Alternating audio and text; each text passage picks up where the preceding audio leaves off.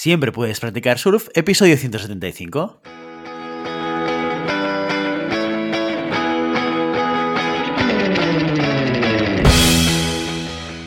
Bienvenido y bienvenida a Siempre puedes practicar surf, el podcast diario sobre recursos humanos. Este podcast está pensado para profesionales de recursos humanos, gerentes o jefes de equipo y podrás encontrar técnicas, consejos, ideas, conceptos y noticias sobre la gestión de personas. Eso sí, con un enfoque práctico y aplicable. Hoy episodio 175 del jueves 24 de febrero del 2022, programa dedicado al monográfico del mes en el que explicamos de forma muy concreta y concisa conceptos relacionados con recursos humanos. Pero antes, dejadme que os recuerde que podéis encontrar más contenido en nuestro blog e información sobre nuestros servicios en nuestra web, en globalhumancon.com. Desde allí os podréis apuntar a nuestra newsletter para no perderos nuestros webinars, streamings y todo el contenido de actividades que organizamos desde la consultoría Global Human Consultants. ¿De qué va esto de los monográficos? Bueno, ya lo sabéis, cada jueves explicamos de forma concreta y concisa conceptos relacionados con recursos humanos. ¿Cómo lo hacemos? Pues cada mes seleccionamos un tema y a partir de ahí cada jueves lo dedicamos a explicar uno o varios conceptos importantes que tienen que ver con ese tema en cuestión. Hoy daremos inicio al episodio final de la serie de monográficos de febrero. Diremos adiós al liderazgo y lo haremos de la mano de otros tres estilos muy relevantes en las organizaciones de hoy en día. Los tres estilos que veremos esta vez son el democrático, el transaccional y el transformacional. Con esto repasamos todos los estilos que hay. Pues no, ni mucho menos. Como dijimos en previos episodios, hay tantos estilos como líderes en cada organización. Pero si tuviéramos que elegir entre los más representativos, los dos de la semana pasada, recordemos, el autocrático y el laissez-faire, y los de hoy son los que más veces nos vamos a encontrar en nuestra vida laboral. Y como el tiempo es un bien muy preciado, de hecho le dedicamos, todo así en este podcast, vamos directos al grano. Empezaremos con el líder democrático. Democracia viene de las palabras griegas demos, que significa pueblo, y kratos, que como ya dijimos en el episodio anterior, significa autoridad, gobierno o fuerza. Así que un líder democrático es aquella persona que deja el poder en manos de los demás, en este caso de su equipo. Y te preguntarás, bueno, pues esto me suena como el laissez-faire, pues no, hay una diferencia muy clara entre el estilo liberal y el democrático, y esa diferencia está en la delegación. A diferencia del primero, el democrático no delega sus funciones en sus colaboradores, sino que las comparte. Por ejemplo, si hay que tomar una decisión importante, un laissez-faire dejaría que todo el poder lo tuvieran los empleados, a lo Poncio Pilatos. Sin embargo, el líder democrático ofrecerá varias opciones a su equipo. Les preguntará, les escuchará, tendrá en cuenta sus valoraciones y en función de eso tomará su decisión. Él, no su equipo. ¿Cuáles son las características de este tipo de liderazgo? Pues bien, fomenta la participación de todo el equipo en los procesos corporativos, busca encontrar soluciones consensuadas, orienta y guía, pero no ordena, está dispuesto a escuchar las sugerencias de los demás, siempre encuentra la forma de motivar a los colaboradores, fomenta sobre todo el trabajo en equipo, delega de manera consciente y trata a todos los empleados por igual, aunque jerárquicamente estén en una posición superior. Este estilo de liderazgo es posiblemente de los que más ventajas podamos ver o que aporten más a las organizaciones. Como por ejemplo, una mejor integración de los empleados en la empresa, equipos más comprometidos y alineados con los objetivos, relaciones de confianza que generan naturalmente un buen clima laboral, la promoción de la iniciativa y la proactividad, la competición entre compañeros se vuelve una competición sana, si el líder está ausente, las tareas se pueden seguir haciendo con normalidad y finalmente la comunicación interna fluye y es bidireccional. ¿Y cuál es el problema? Y aquí estamos con el típico pero. No todas las personas ni todas las empresas pueden disponer de este estilo de liderazgo, especialmente si lo que se buscan son resultados rápidos. El hecho de querer siempre negociar, votar, hablar, consensuar, al final lo que ocurre es que las decisiones, aunque sean las mejores, tardan en llegar. Los procesos se alargan, todo se vuelve más lento y esto puede causar alguna frustración. Y por supuesto, es muy difícil contentar a todos los empleados. Aunque el clima en general sea bueno, en una democracia nunca se puede descartar que haya una nota discordante o dos. Además, para que el liderazgo democrático funcione, es un requisito indispensable la participación y compromiso de todos los empleados y esto no siempre ocurre. Entonces, ¿cuándo es conveniente utilizar el estilo democrático? En las situaciones en las que los colaboradores conocen muy bien su puesto de trabajo, esto es muy importante, tienen iniciativa y están motivados e integrados en la organización. Además, la organización debe estar en una posición estable en el mercado, con buenos resultados.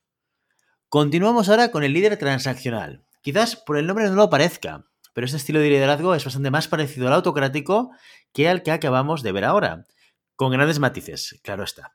Las empresas que optan por utilizar este estilo de liderazgo buscan conseguir los mejores resultados para la organización a corto y medio plazo. Para ello, utilizan diferentes estrategias para motivar a los empleados y que sean capaces de conseguir los objetivos. ¿Que los consiguen? Premio. ¿Que no los consiguen? Castigo. Los premios y los castigos son las transacciones por las cuales estos líderes gestionan a sus equipos y por ello se llama liderazgo transaccional.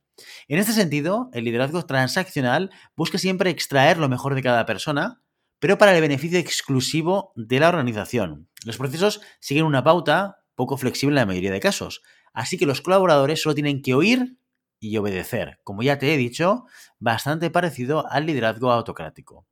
Solo que no es tan despótico. Los líderes transaccionales sí que se preocupan por su gente. Veamos mejor las características de este tipo de líderes. Suelen ser rápidos tomando decisiones, se comunican de manera asertiva, concreta y clara. Necesitas saber hacerse entender para conseguir los resultados esperados. Sabe valorar con premios los esfuerzos de sus equipos. Eso sí, también sabe sancionar la falta de rendimiento. Siempre tiene en mente el propósito y los objetivos de la organización. Se siente responsable del equipo y el éxito depende de él o de ella tiene la capacidad de influir para motivar al máximo. Y confía en los demás. Si no confías en las habilidades de los que lo rodean, ni siquiera se molestaría en motivarlos. A mí me recuerda un poco a cómo es Leonardo DiCaprio en El Lobo de Wall Street. Y es que este tipo de liderazgo es el más útil para dirigir equipos de ventas, comerciales, operarios de fábrica, en general cualquier área que requiera el cumplimiento de objetivos y cuotas. Son efectivos, conocen muy bien cuál es su trabajo y son muy influyentes. Por el contrario, en ambientes más creativos, este liderazgo no funciona. Dadas sus características, liderar a base de transacciones puede matar la innovación y la originalidad. Aparte de eso, entre sus principales desventajas deberíamos destacar. Es un estilo poco centrado en las metas a largo plazo. Solo se comunica con el equipo para decir lo que hay que hacer, no suele supervisar el trabajo, solo los resultados. Incrementa la competitividad entre compañeros, pero quizás no la sana, sino la que crea conflictos y enfrentamientos perjudicando de alguna manera al clima laboral. Crea dependencia, por lo que cuando el líder no está, la organización no funciona como debería.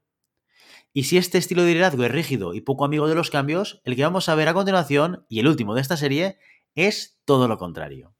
El liderazgo transformacional, que ya lo dice la palabra, que busca transformar. Transformar a los equipos para transformar la organización. Estos líderes animan, inspiran y motivan a los equipos para que sean creativos y generen cambios que hagan crecer y mejorar la empresa. Parecido al transaccional, la motivación y los resultados son muy importantes, pero la base de todo reside en la cultura corporativa. Los líderes transformacionales velan por la ética, la moral y el bienestar de los trabajadores, y es lo que utilizan como catalizador de dicha motivación. Los empleados, bajo este liderazgo, se sienten seguros de equivocarse y aprender de los errores.